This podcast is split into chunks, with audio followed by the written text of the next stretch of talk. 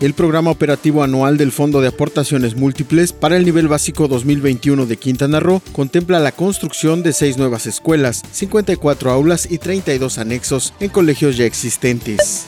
Los sistemas penitenciarios de 18 estados, entre ellos Quintana Roo y la Federación, no han informado sus avances sobre el cumplimiento de la Ley Nacional de Ejecución Penal, que pretende garantizar el acceso a servicios básicos en reclusión y una efectiva reinserción social de las personas privadas de la libertad.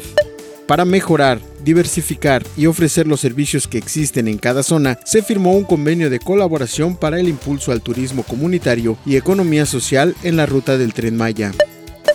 Toda la información completa a través del portal www.lucesdelsiglo.com.